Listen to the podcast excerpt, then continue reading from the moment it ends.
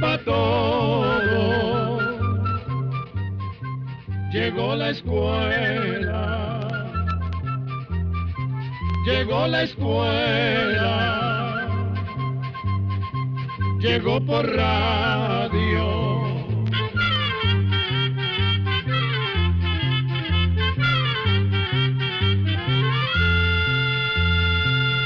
El Instituto Centroamericano de Extensión de la Cultura, ICQ, presenta su programa Oigamos la Respuesta. ¿Qué tal? ¿Cómo están? Esperemos que muy bien. Nosotros en el Instituto Centroamericano de Extensión de la Cultura, ICQ, estamos muy contentos de compartir con ustedes una nueva edición de Oigamos la Respuesta. Muchas gracias por su atención. La primera pregunta del espacio de hoy nos la envía el señor Gilberto Aníbal Benítez Lara, quien nos escribe desde San Pedro Sula, Honduras. Lo siguiente. Quiero saber qué tipo de animal es el chupacabras. Les pregunto esto porque a veces en la ciudad de Choloma aparecen vacas o cabras muertas con evidencia de que algo les ha chupado el cuello. Hay quienes dicen que han visto de noche un animal parecido a un perro que ataca a los animales. Escuchemos la respuesta. La historia del imaginario chupacabras empezó hace unos 20 años. En esa época comenzó a circular por México, Puerto Rico, el sur de Estados Unidos, Centroamérica y hasta Brasil, la historia de un extraño animal que mataba al ganado y le bebía toda la sangre. Lo hacía con mordiscos que les perforaba el cuello. A este animal o bestia le llamaron el chupacabras. Poco a poco la leyenda se extendió y las personas le agregaron distintas características al animal.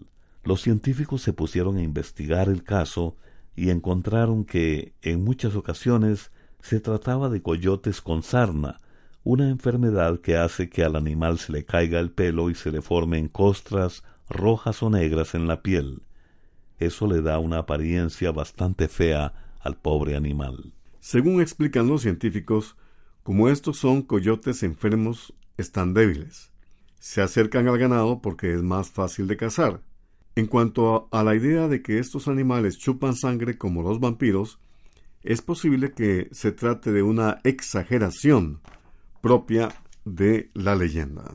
Por ejemplo, se decía que algunos animales, como las gallinas, aparecían muertas por el chupacabras y que estaban desangradas. Pero en realidad esto no tiene nada de extraño, pues resulta que al morir un animal, la sangre se descompone rápidamente y las venas aparecen vacías. La sangre está compuesta en un 90% de agua y por lo tanto casi desaparece poco después de morir.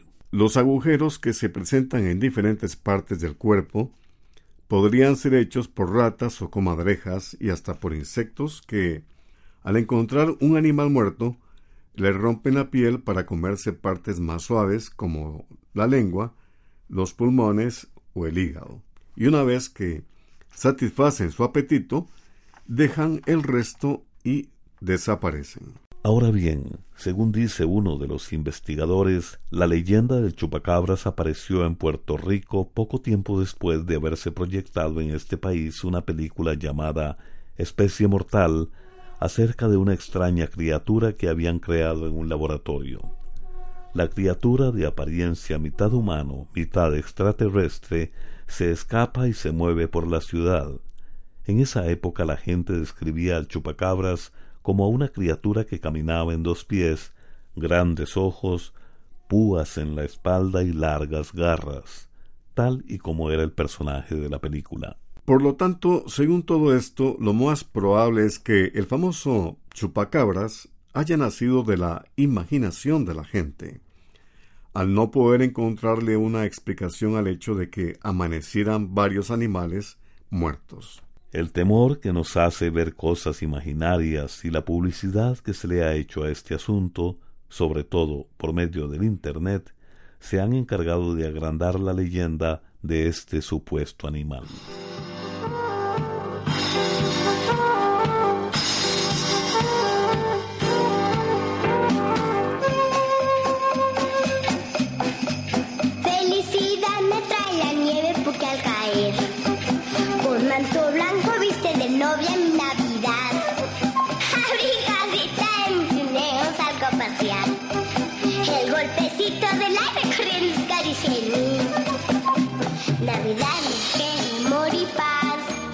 me das. Espero con afán siempre por ti. Y tu nieve la espero que al caer recuerdo que es. Es tiempo que yo en mi trineo salgamos a aventura. Y corre, corre mi trineo, vuela, corre, vuela, que el tiempo se acabará. Y compañera nuestra aventura, nieve será. Que todo el tiempo siempre por siempre juntos y yo. La tierra entera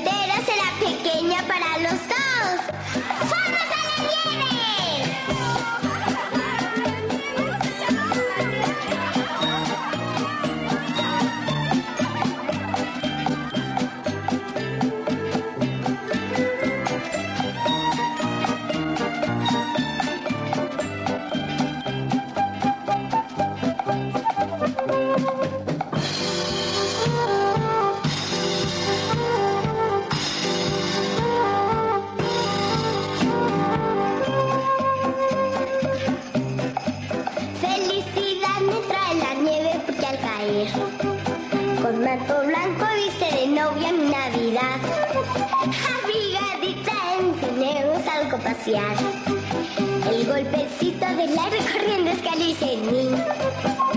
Navidad mensajera de amor y paz, que dicha me das. Espero con afán siempre por ti.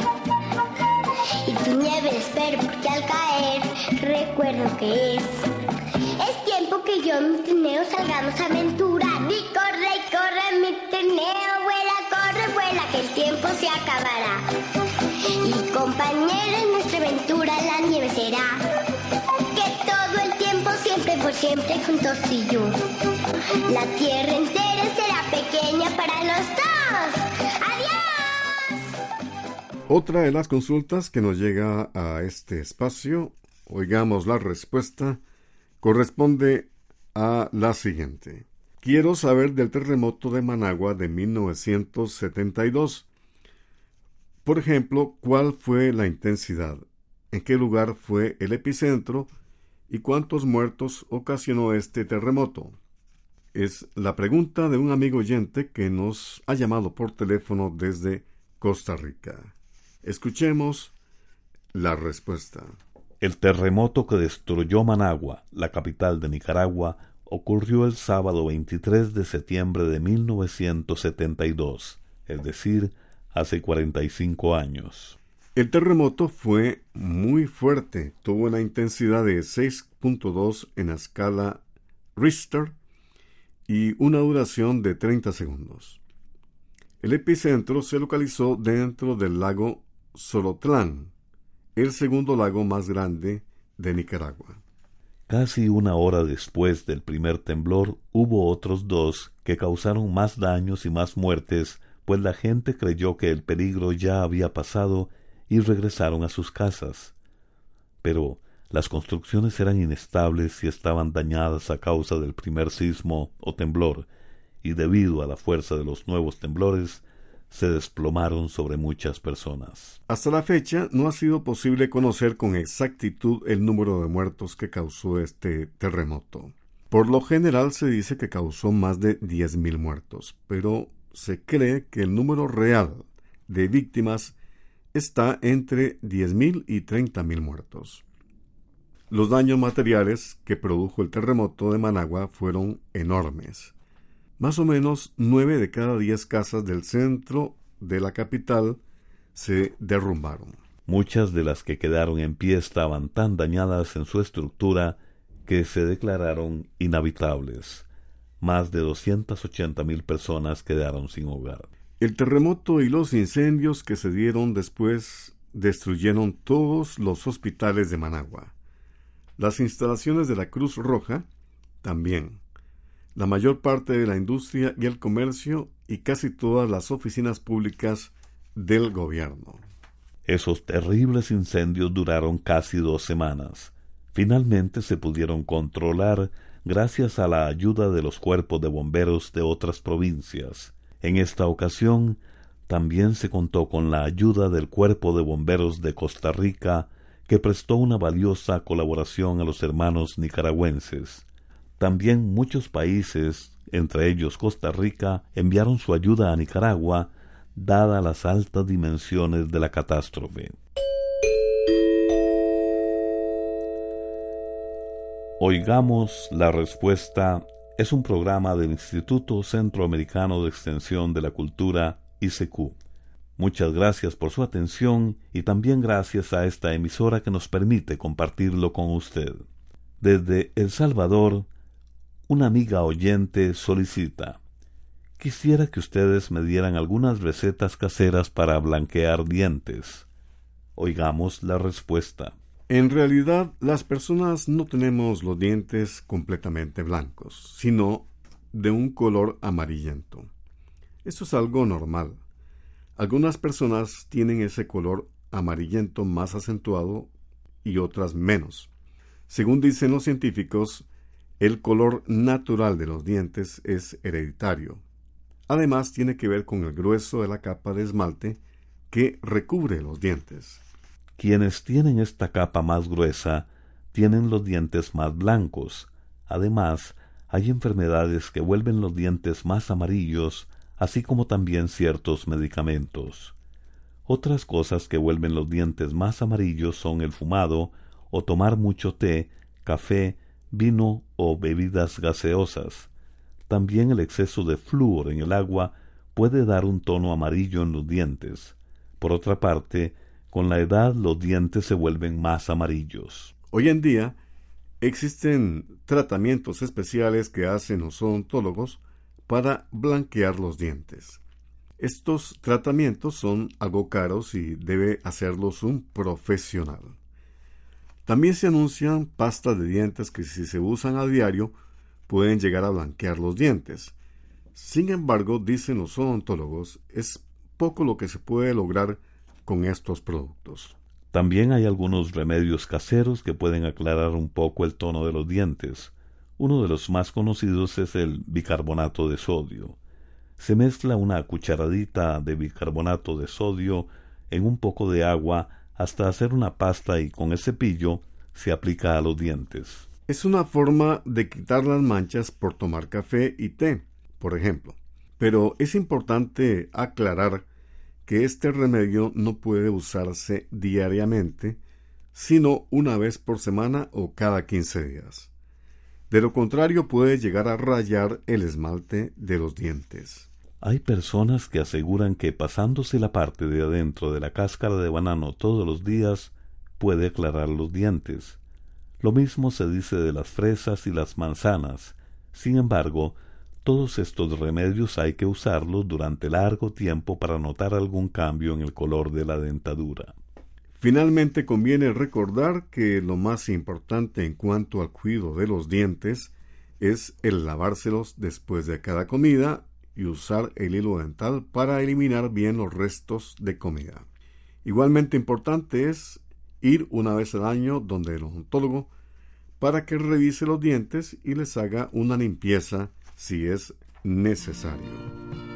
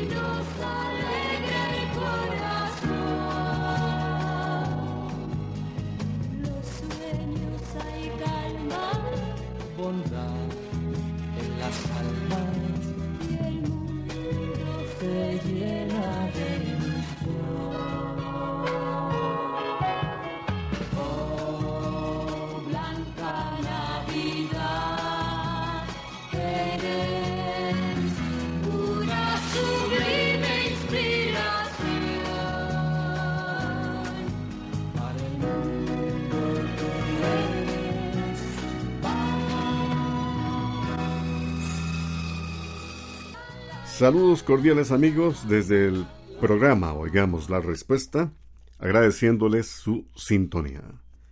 ¿Quién inventó el servicio sanitario? La pregunta nos la hace un amigo oyente desde la provincia de Heredia, Costa Rica. Escuchemos la respuesta. Generalmente se considera que el primer servicio sanitario con desagüe, como los que conocemos hoy en día, se construyó en Inglaterra en 1597, es decir, hace 420 años. Su inventor fue un escritor y poeta que formaba parte de la corte inglesa llamado John Harrington. Este inodoro se instaló en el palacio de la reina de Inglaterra Isabel I. El aparato era muy parecido al actual. Tenía válvulas y un tanque con agua que permitía sacar los desechos por la tubería. Lamentablemente el invento de John Harrington no tuvo éxito, porque para que el sanitario funcionara como debe ser, era necesario un sistema de drenaje y alcantarillado que para entonces Londres no tenía. En consecuencia, el invento de Harrington fue olvidado. Pasó el tiempo, y casi doscientos años después un relojero, también inglés, llamado Alexander Cummings, inventó el sifón, que es una parte del inodoro. El sifón es un tubo en forma de letra S y no permite que los gases se devuelvan al inodoro y den mal olor a la casa. Precisamente por eso se le empezó a llamar inodoro al aparato, porque esa palabra significa sin olor. Con este cambio fue posible instalar los servicios sanitarios dentro de las casas. El servicio de alcantarillado empezó a funcionar en Londres en 1860. Para 1890, 30 años después, el sistema de servicio sanitario se había extendido a todo el continente europeo. Queremos aprovechar el tema para contarle un poco acerca de la historia más antigua del inodoro antes de que se inventara el de Inglaterra. Resulta que hace unos cuatro mil años ya había aparatos que se usaban para eliminar los excrementos. Uno de ellos lo tenía el rey Minos, que vivía en la isla de Creta en el mar Mediterráneo.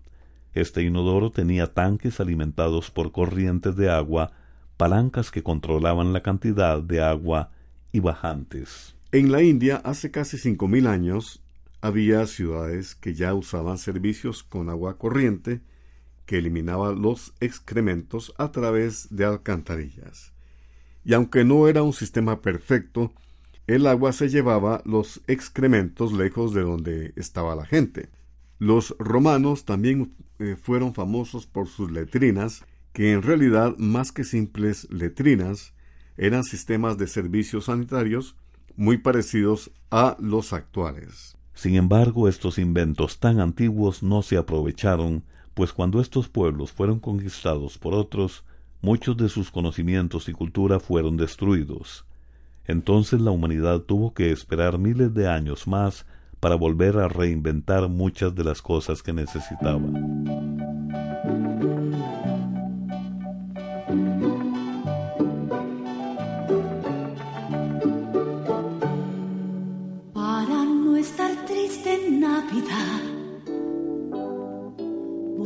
Hacerle trampas al dolor. Voy a dar la espalda a las nuevas penas para no estar triste en Navidad. Para no estar triste en Navidad. Limpiaré de escombros mi interior. Voy a hacer pedazos todos mis fracasos para no estar. Esta noche es noche buena, que esta vida sea buena con los buenos que mañana es Navidad. Como el ave fénix que no muere, resurgiré de mis cenizas, de gran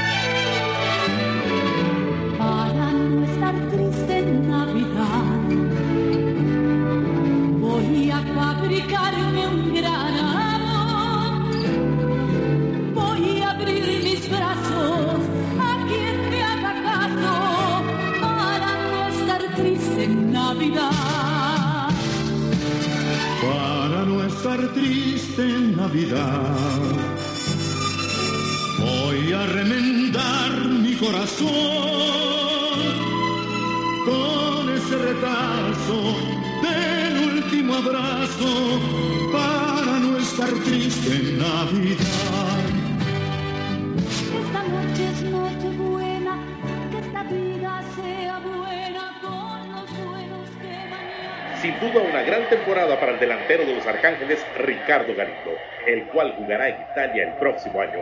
Felicidades a Galindo.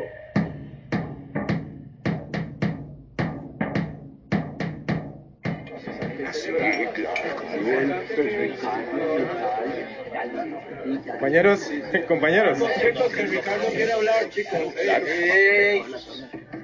Gracias a todos por esta celebración. Y espero que el equipo siga con el mismo nivel mientras no esté con ustedes. ¡Salud, equipo! ¡Salud! ¡Salud!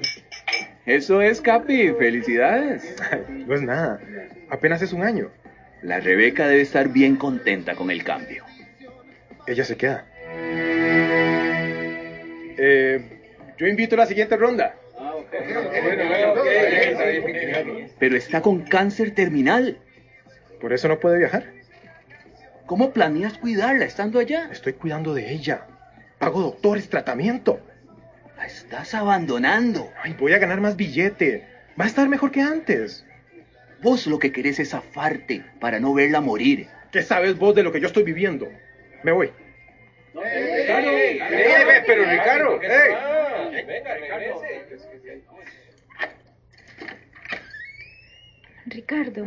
¿sos vos? Tranquila. Seguí durmiendo.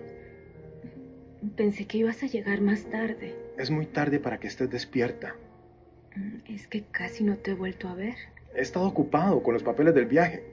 Yo sé, pero igual, me haces falta. Mañana hablamos. Eso me dijiste ayer. Tuve que hacer algunos trámites en la mañana. Ya me estoy yendo. Pero me da un poco menos de miedo cuando vos estás a mi lado. No digas eso, preciosa. Estoy con vos. Los doctores son los que están conmigo. Y yo quien les está pagando. Nadie me puede curar. Entendelo. ¿Qué quieres que haga? Que estés a mi lado. Rebeca, yo estoy... ¿Me prometes que cuando hayas firmado con el equipo regresas? Es complicado. Estando allá voy a tener que hacer... Prométeme. Prométeme que apenas puedas vas a regresar. No me he ido. Y ya me estás pidiendo que regrese.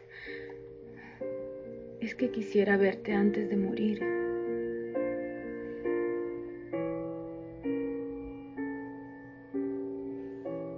Lamentamos informar que después de una larga lucha contra el cáncer, Rebeca Lara falleció en el transcurso de la mañana.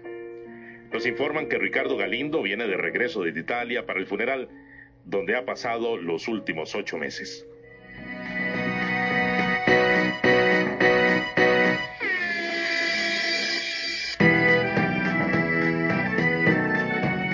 La Fundación Justicia y Género presentó Metele un gol al machismo.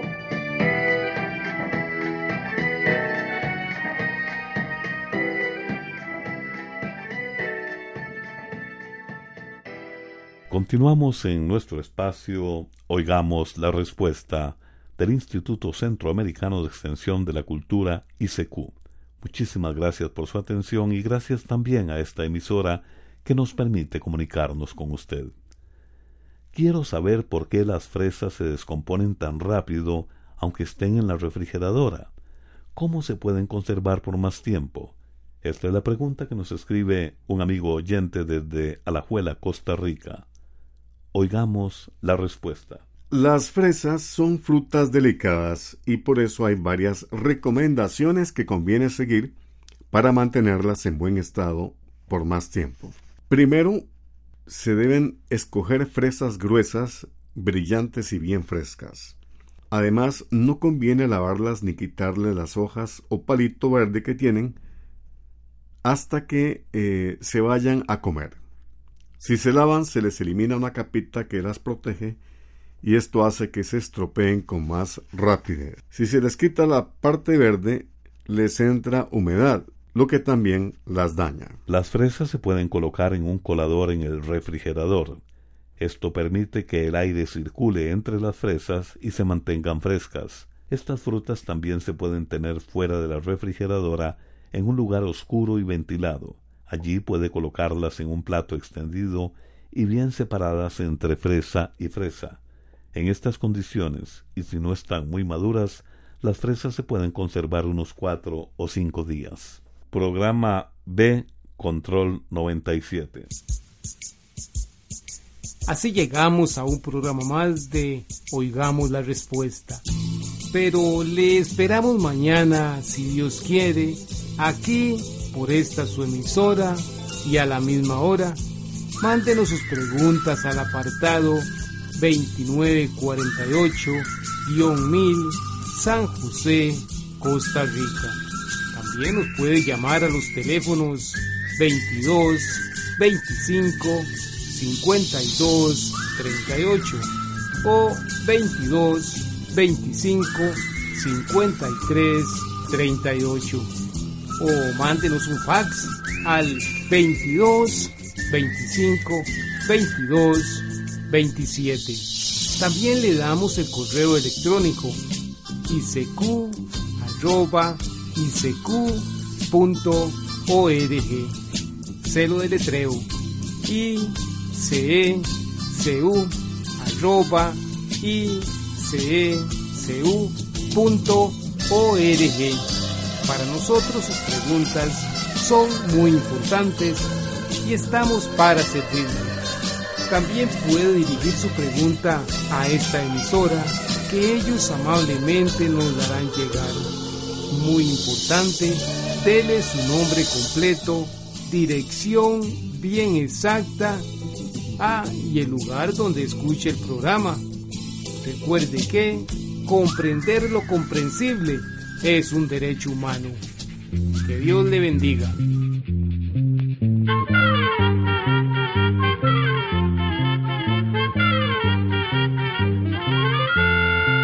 Llegó el momento de despedirnos. Se va a la escuela, se va cantando